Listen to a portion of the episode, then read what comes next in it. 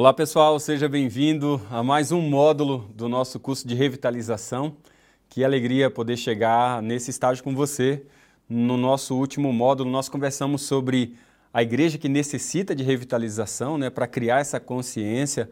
Falamos sobre as culturas das igrejas, os níveis das igrejas. Nós tratamos especificamente aí sobre as igrejas de nível 2 e também as igrejas de nível 3 podemos perceber as discrepâncias que afetam uma prática saudável de igreja, bem como também as tensões eh, que as igrejas em estágio de manutenção e declínio passam, né?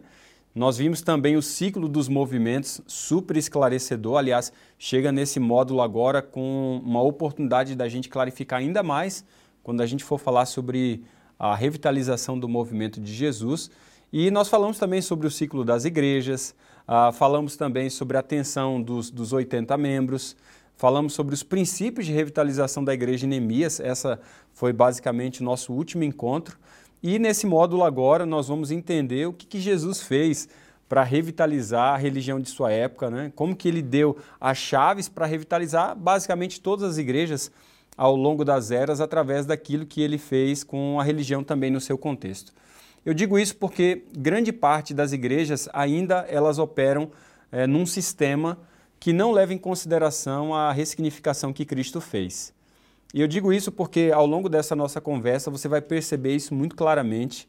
Muitas dessas igrejas ainda estão reféns de estruturas de lideranças que são esquizofrênicas, sistemas de governos muitas vezes disfuncionais e posso dizer com certeza, um corpo doutrinal completamente descentrado do Evangelho eterno. Então, quando a gente vai percebendo essas realidades, é muito necessário a gente resgatar o entendimento da obra de Cristo como uma chave também da revitalização da igreja. E quando a gente entende isso, eu acredito que o processo da revitalização é muito mais fácil. Então, o que a gente vai fazer em todo esse módulo aqui, que tem aulas uh, fantásticas, diálogos profundos uh, tanto no contexto histórico, mas também teológico, é a gente conseguir olhar essa referência que é Jesus Cristo, olhar a referência daquilo que ele fez no primeiro século e ao longo da história para a gente perceber esse processo onde a igreja inclinou, momentos em que ela reclinou, depois declinou e um chamado para esse resgate.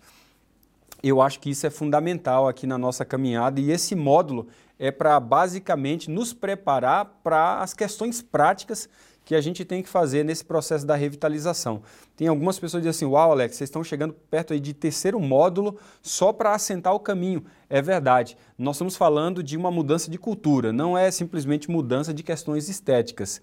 E, e, a gente vai entendendo de que rastrear a história, rastrear o entendimento do que é ser igreja, da maneira como as igrejas operam, tipo de cultura, ciclos, seja ciclo das igrejas, ciclo dos movimentos, tensões, discrepâncias, é fundamental para a gente entender a jornada que a gente tem para realmente desenvolver uma mudança cultural na igreja.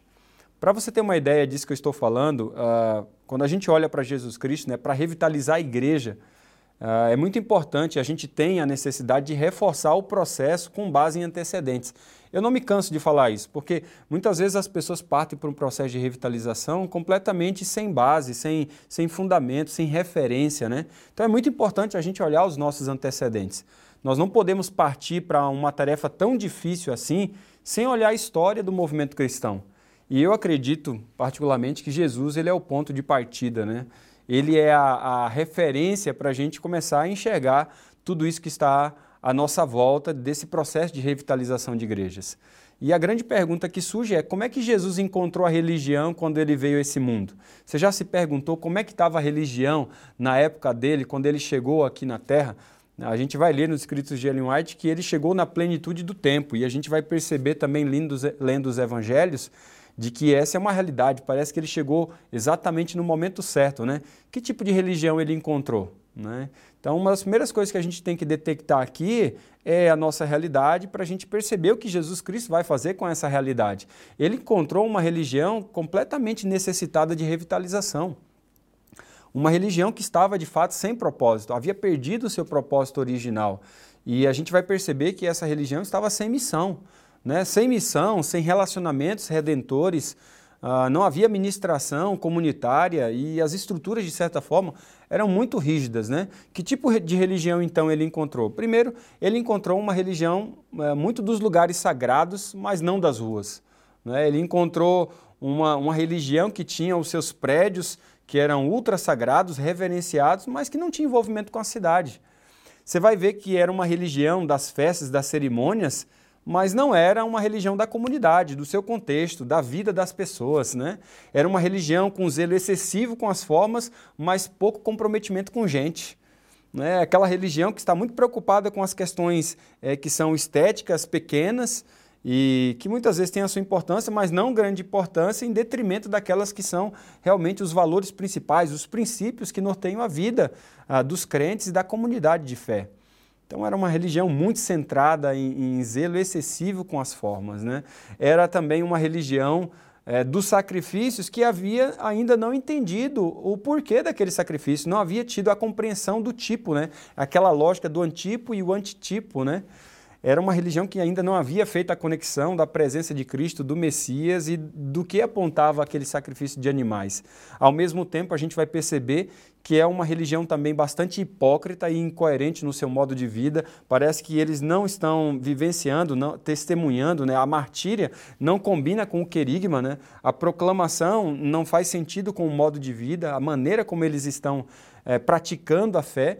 E por último, eu percebo que era uma religião muito dependente dos líderes, né? uma religião muito dependente é, de, de, um grupo religioso.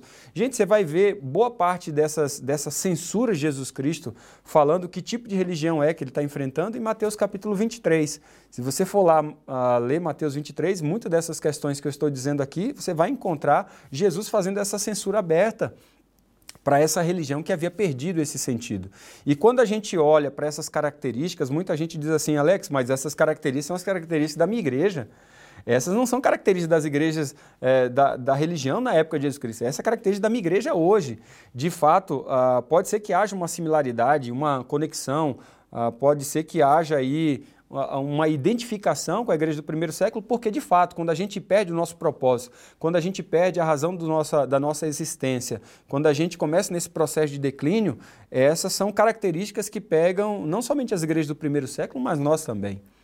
E Jesus ele encontra essa religião sem propósito, mas ele veio para resgatar o senso de movimento. Jesus nunca é, chutou o pau da barraca e dizia o seguinte: não quero mais vocês. Pelo contrário, ele veio para resgatar, ele veio para trazer de volta sentido, propósito.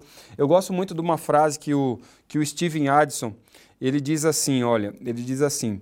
Em um sentido geral, o que é um movimento, que é o que ele veio resgatar? Ele diz assim: que movimentos são agrupamentos informais de pessoas e organizações que prosseguem uma causa comum. São pessoas com uma agenda de mudança, Movimentos, eles não têm membros, mas eles têm participantes. As metas de um movimento podem ser reforçadas por organizações, mas as organizações não são a totalidade de um movimento. Um movimento pode ter personalidades, mas não uma pessoa ou um grupo controla o movimento. Eu acho muito interessante essa palavra do Steven Addison porque ele destaca uma série de coisas que Jesus Cristo veio trazer que está embutido aqui nesse texto. Primeiro, são pessoas que têm uma agenda de mudança. É exatamente o que nós estamos fazendo aqui nesse processo de revitalização de igreja. Se a gente não tem uma agenda de mudança, não se justifica a gente estar aqui. Outra coisa que é um movimento de membros é, que se julgam pessoas participantes. Eles estão ali porque eles querem, eles estão ali por uma causa.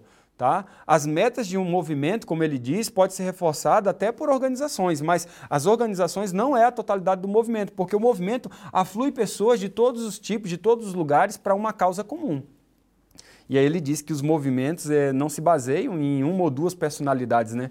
Às vezes a gente percebe de que algumas coisas que a gente faz como igreja se baseiam muito em uma, duas, três pessoas e quando essas pessoas nos abandonam, parece que esse ministério, aquilo que a gente está fazendo, enfraquece. Mas ele está falando o seguinte: olha, o movimento ele não se enfraquece porque uma pessoa ou outra sai. Deus levanta, Deus ele mantém o movimento, né? Não é uma pessoa ou grupo que controla o movimento. Eu acredito que Ellen White ela vai é, no mesmo sentido quando ela menciona ali no Desejar Tuas Nações, ela diz assim, ó que por essa época, que é o momento onde Jesus havia chegado, os sistemas pagãos iam perdendo o domínio sobre o povo. E os homens estavam cansados de aparências e fábulas, eles ansiavam uma religião capaz de satisfazer a alma, ou seja, uma religião que fosse capaz de trazer um propósito, uma causa em comum que pudesse de fato levar as pessoas a pensar além do seu próprio umbigo, a pensar além da sua própria realidade. A questão é a seguinte: diante dessa realidade de acomodação, de uma realidade completamente é, necessitada de uma revitalização, o que, que Jesus fez? Né, que retirou a cultura de declínio e basicamente revitalizou o movimento. Eu digo para você que é fascinante, viu? É poderoso, libertador, é grande, gente. Né? Ao mesmo tempo, é, é revitalizante também para nós perceber é, o que Jesus fez para resgatar o senso de movimento. Né? E se você entender isso, eu digo para você que a chave vai virar na sua cabeça para muita coisa. E é o que eu estou ansiando, eu estou orando aqui durante todo esse curso, durante todas essas aulas, a, o que a gente ora, Deus, vira a chave na cabeça de muitas pessoas que precisam entender essa lógica do movimento cristão e isso vai mudar também a lógica de vivenciar a igreja. Ele veio para recuperar, né, ressignificar o movimento e por isso ao meu ver, e não estou sozinho nisso, muitos teólogos falam isso também, ele mexeu nas bases, ele mexeu no fundamento da religião da sua época. E eu acredito né, que, em certa medida, que essas bases ainda fazem muito sentido hoje. Que se você mexer também nessas bases, assim como Jesus mexeu na sua época, eu acredito que vai haver muita mudança hoje também. Então as pessoas perguntam, tá, mas Alex, que bases são essas? Né? Então Jesus mexeu em três questões que são ah, muito caras para o judaísmo, muito fundamentais para a religião da sua época. Ele mexeu no templo, ele mexeu no sacerdócio e ele mexeu também no sacrifício. Se você mexe nisso hoje, eu acho que algo grande acontece no processo de revitalização. De certa forma, ainda nós estamos presos num sistema que Jesus já havia ressignificado, mas que de alguma maneira voltou em seu estágio de manutenção. E eu acho que tocar nesses três pontos é fundamental para a gente ressaltar ou ressignificar aquilo que Jesus Cristo havia feito. Né? E é muito importante a gente trazer à tona aqui, ressaltar que o, o judaísmo ele não se via sem o templo. Né? Não existia judaísmo sem o templo. Existe até um livro chama A Sombra do Templo que fala muito disso aí, é, porque o templo de fato era o centro da vida uh, comunitária, religiosa, social, política uh, de, de, de, toda a nação. Né? Toda a vida se passava pela geografia daquele prédio. Né? O sacerdócio também, ela, eh, de certa forma, era a representação dessa centralidade, porque ali você tinha hierarquia de poder é, religioso, civil, político, como eu já disse, e ao mesmo tempo também o sacrifício direcionava a razão. É, para o templo e o sacerdócio. Né? Então, são três coisas que se conectam muito grandemente, que quando você mexe em uma, você altera a outra. E se você não altera as outras, consequentemente você enfraquece alguma delas. E quando Jesus Cristo veio, ele veio para ressignificar as três.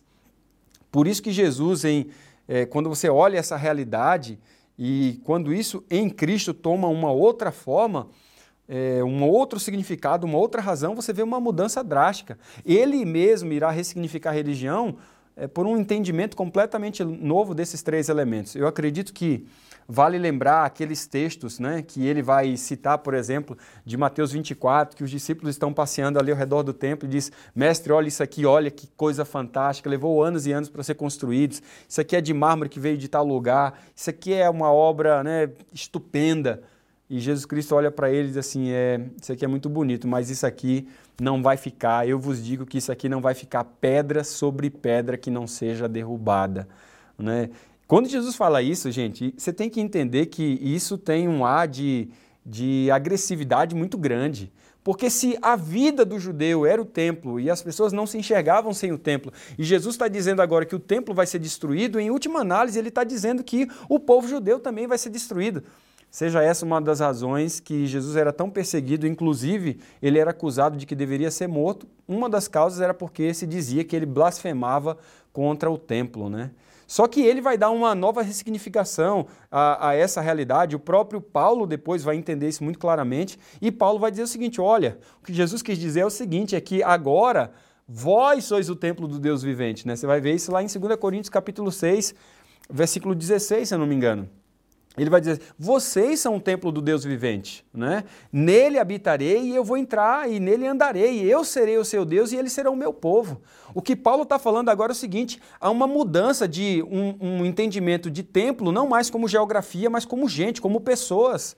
é demografia agora. É interessante porque ali mesmo, em 1 Coríntios capítulo 6, versículo 19, ele vai dizer assim, vocês não sabem que vocês são o templo do Espírito Santo, que o corpo de vocês é o templo do Espírito Santo, que ele habita em vós, que, que agora vocês agora são santos, que esse corpo que é proveniente de Deus não é para você mesmo, porque agora vocês são o templo do Espírito Santo. Ele vai falar assim: se alguém destruir o templo de Deus, Deus o destruirá, porque o templo de Deus que sois vós é santo.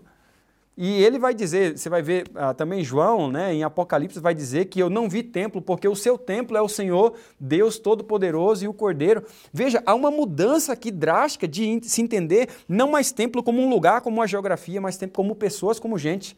No Novo Testamento há um redirecionamento. Templo, gente, não é mais uma geografia.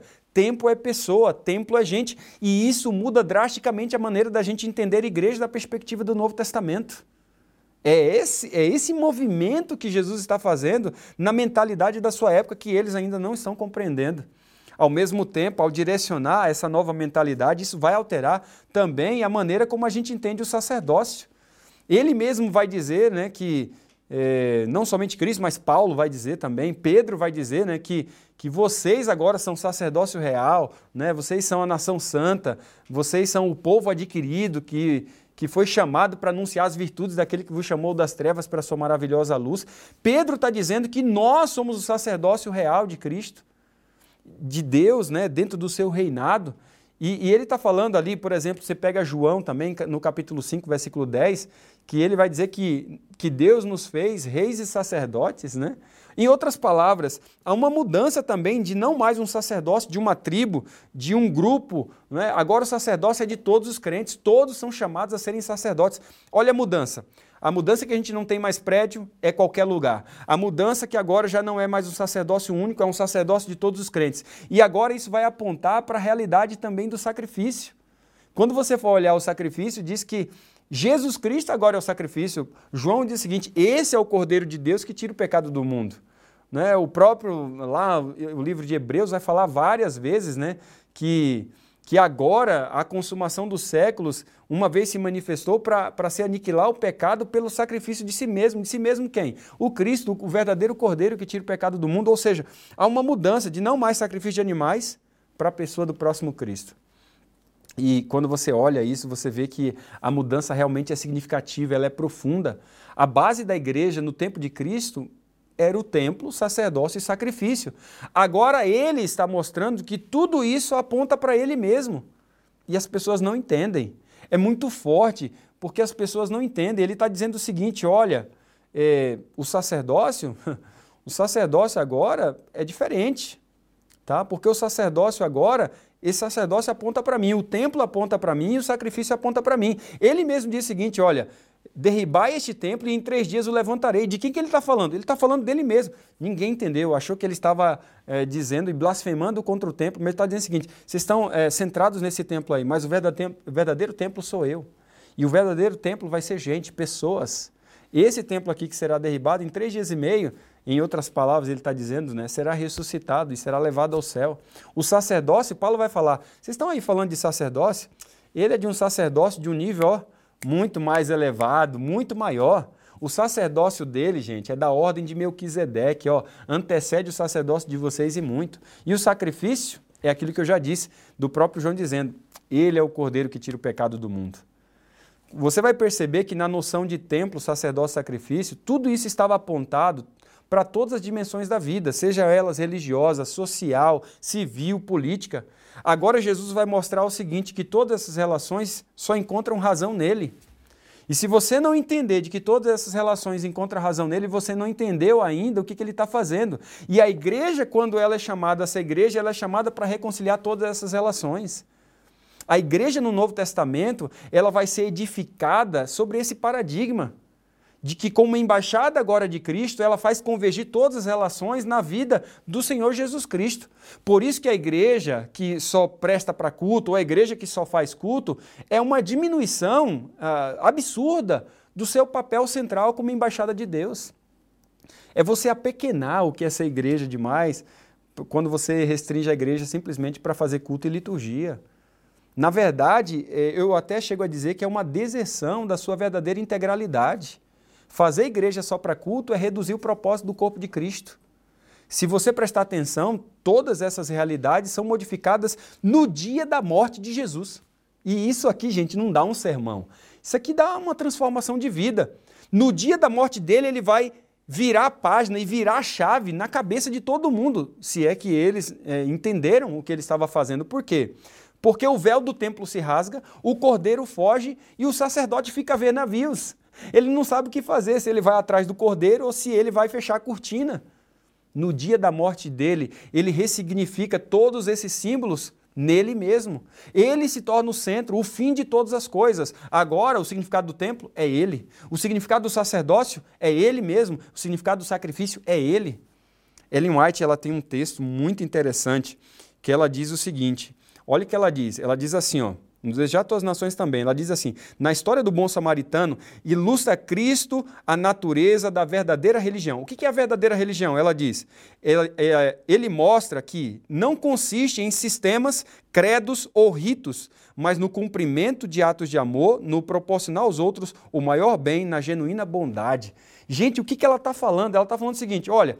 Vocês estão pensando que verdadeira religiosidade é credos, ritos e padrões de comportamento? Eu quero dizer para você o seguinte: de que Jesus Cristo ilustra que religião é maior do que isso. E é exatamente o que está acontecendo. Pela ressignificação do templo, Jesus Cristo muda a mentalidade dos ritos.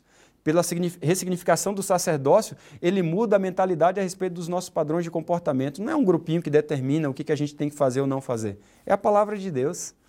E ela diz o seguinte, que aqui você vai entender que os credos são baseados completamente neles. Se os credos, nossas confissões doutrinais, não têm como fim a pessoa de Cristo, tem algum problema.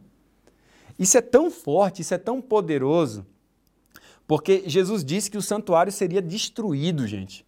E assim você vai perceber que o sacerdócio será completamente aniquilado. Se você não tem santuário, como é que você justifica o sacerdócio? E o sacrifício de animais sem, sem, sem o santuário? Seria completamente sem sentido. Talvez seja essa uma das razões porque os judeus atual, atuais, mesmo sem acreditar no Messias, não sacrificam hoje, porque não tem templo, não faz sentido ter sacrifício.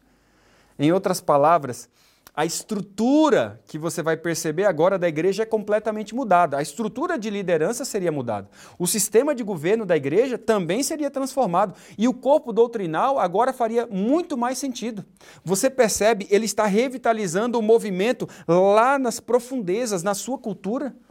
Ele está mexendo, gente, no sistema de governo. Não é mais o templo. Mas agora é a democratização da igreja que opera em qualquer lugar onde tenha pessoas que o adorem em espírito e em verdade. Lembra lá da mulher samaritana e diz assim: Senhor, onde é que a gente adora? A gente adora naquele monte ou naquele monte? Ele falou assim: Ó, estou pouco preocupado sobre que monte vocês vão adorar. Eu estou preocupado que vocês adorem em espírito e em verdade.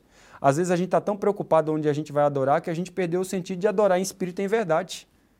A igreja ela vai possuir um sistema de governo que é um sistema de governo representativo. Por quê? Porque agora a igreja está democratizada não é apenas em um lugar, mas em qualquer lugar. E isso vai alterar drasticamente a sua maneira de comungar, de se relacionar, de coexistir como corpo.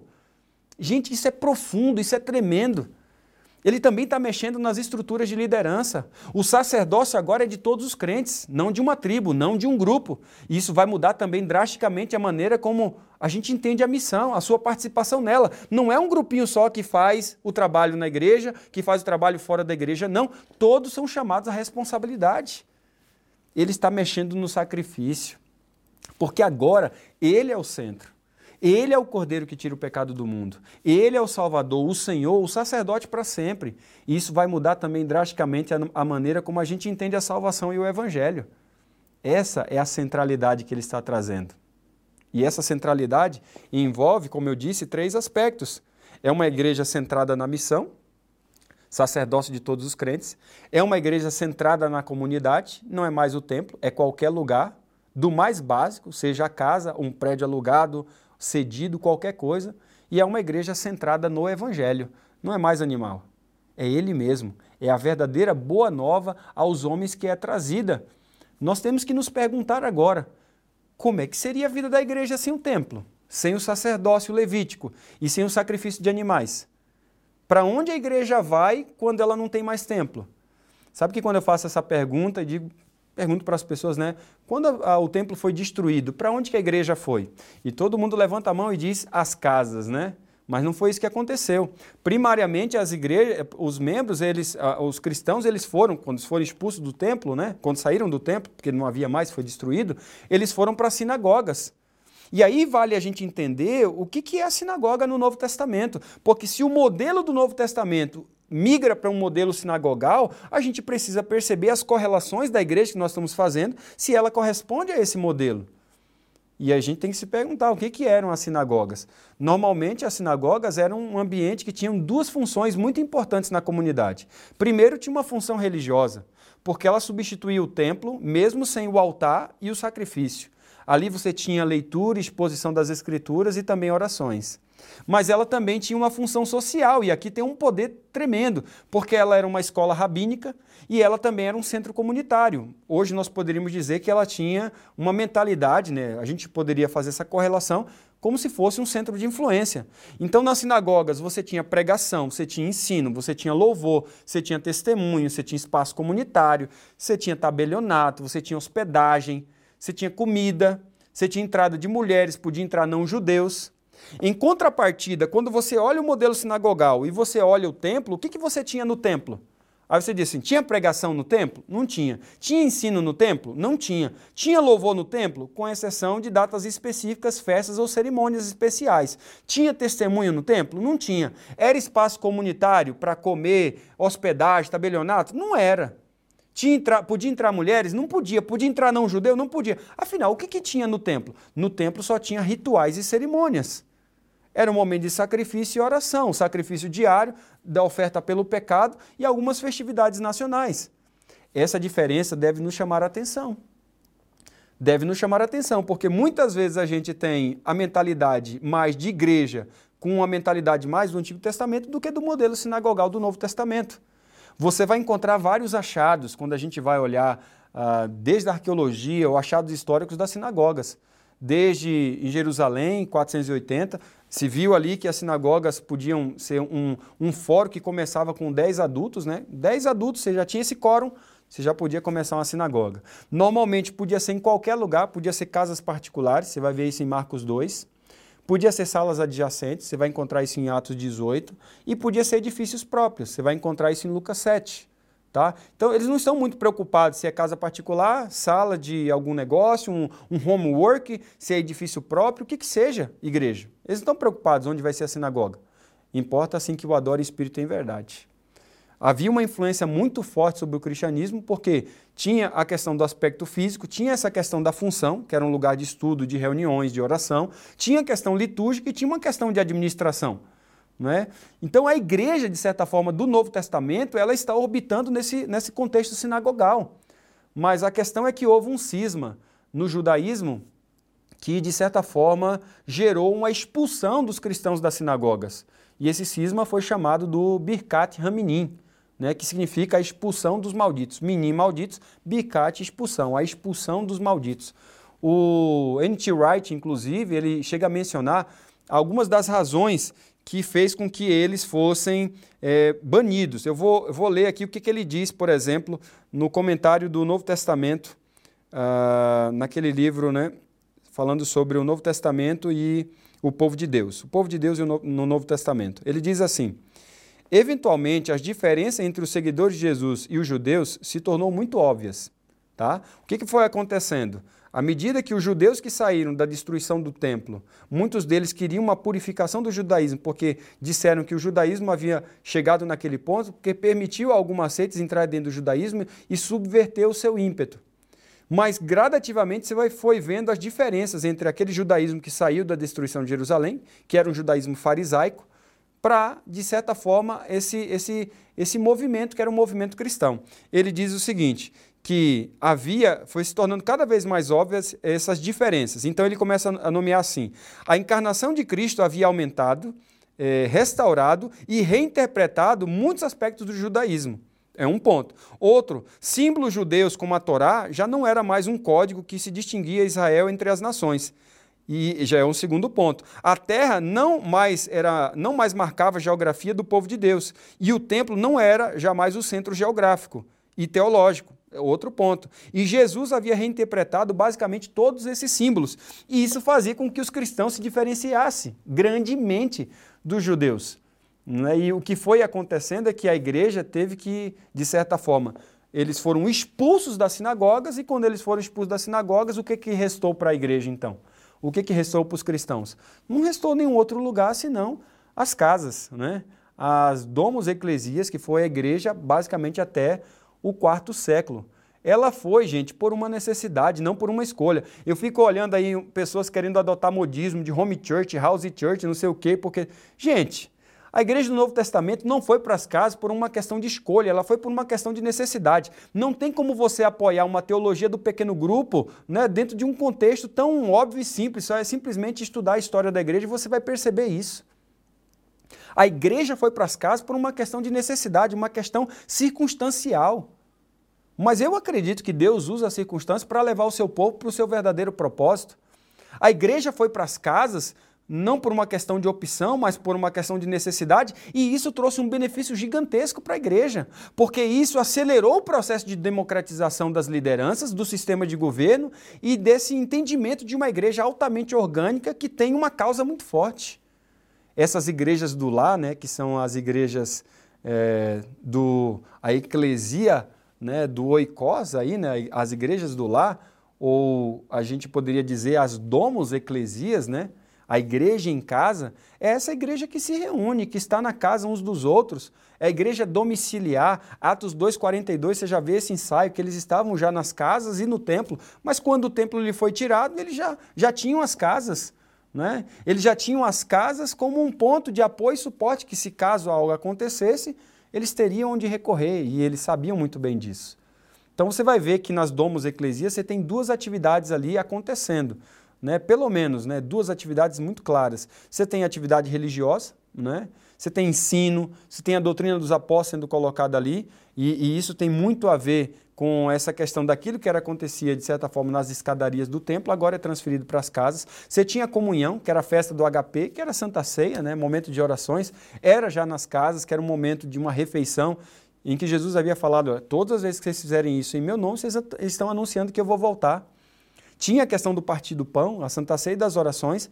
Eram pequenas congregações, tem vários textos que falam sobre isso aí, Atos 2,46, 5,42, 12, 12, Romanos 16, é, versículo 3 a 5, 15, 23, 1 Coríntios 19, 16, 19. Ó, eu poderia dar vários textos que eram pequenas congregações. Na Palestina, ali basicamente, ela coexistia com as sinagogas. Mas na diáspora, onde você não tinha muitas sinagogas, ela era uma alternativa. E assim foi, ela cresceu, ela se expandiu. Você vai ver que elas têm outras funções. Ali tem louvor, ali tem estudo da palavra, tem troca de experiências, tem pregação do evangelho.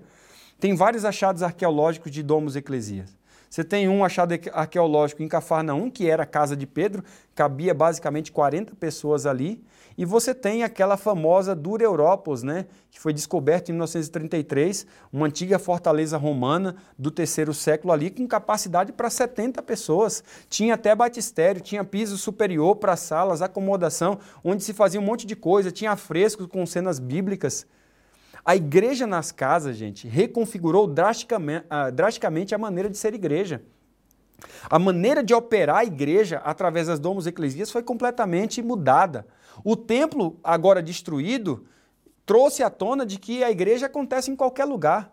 E aqui agora o sistema de governo é aberto, ele é representativo, ele não opera com formas de governo, como a gente vai ver mais tarde, papal, episcopal ou congregacional. Não. O sistema é baseado em hierarquia funcional, não em hierarquia de poder.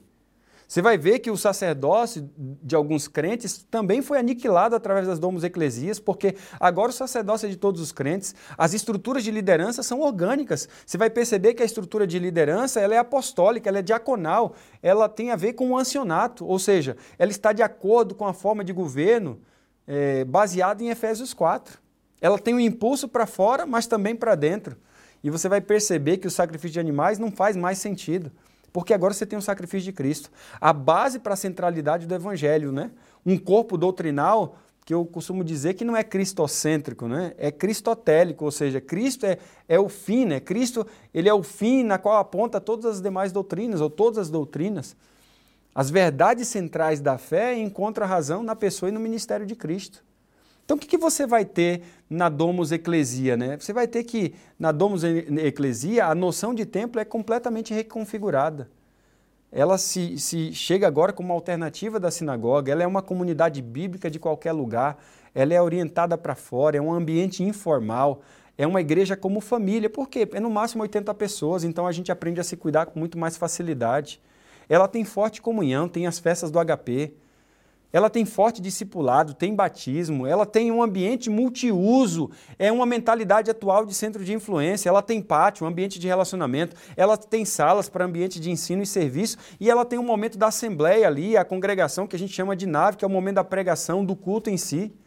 Na Domus Eclesia você tem tanta coisa, você tem pregação, ensino, louvor, testemunho, espaço comunitário, tabelionato, hospedagem, comida, entrada de mulheres, entrada de não-judeus, a festa do HP, que era fraternidade, Santa Ceia, batistério. Aí quando você me pergunta o que, que tem no templo, tem ritual e cerimônia. E aí a gente, eu me pergunto, por que, que a gente associa as nossas igrejas, que tem pregação, ensino, testemunho, espaço comunitário, um monte de coisa, com igreja, templo, santuário, sendo que tudo que a gente faz se coordena muito mais com o modelo sinagogal casa? Por quê? Por que, que nós associamos as nossas igrejas com o santuário e o templo? Gente, escuta aqui. Os adventistas são os únicos que não têm motivos para pensar assim, porque os adventistas são os únicos que acreditam que hoje não existe santuário na terra. Os únicos que acreditam que não existe santuário na terra, que só existe santuário no céu, são os adventistas. E por que, que a gente considera as nossas igrejas, os nossos prédios de igreja, santuário e templo, e não modelo sinagogal casa? Essa realidade gerou um movimento de crescimento exponencial no primeiro e segundo século. A igreja, sob a ressignificação de Jesus, estava dominando basicamente o Império Romano inteiro. Ela estava dando dor de cabeça e dando dor de cotovelo no Império, porque ela alterou o seu entendimento do templo, do sacerdócio e do sacrifício. Será que nós precisamos ressignificar isso também hoje em nosso contexto? O que, que você percebe na sua igreja que precisa ser reconfigurado à luz dessa nossa conversa? Como que você é, cria oportunidades, né? Como que as oportunidades de mudança que a gente está falando aqui pode gerar essa ressignificação? Eu gostaria que você listasse em oração esses pontos e que você compartilhasse com outros essa ressignificação que Jesus fez. Na nossa próxima conversa, nós vamos codificar o DNA, o ethos do movimento cristão à luz dessa ressignificação. Como que a igreja vivia e operava sobre essa nova lógica do templo, sacerdócio e sacrifício? Sei que você está ansioso e eu também. Então, nós encontramos até lá. Até breve.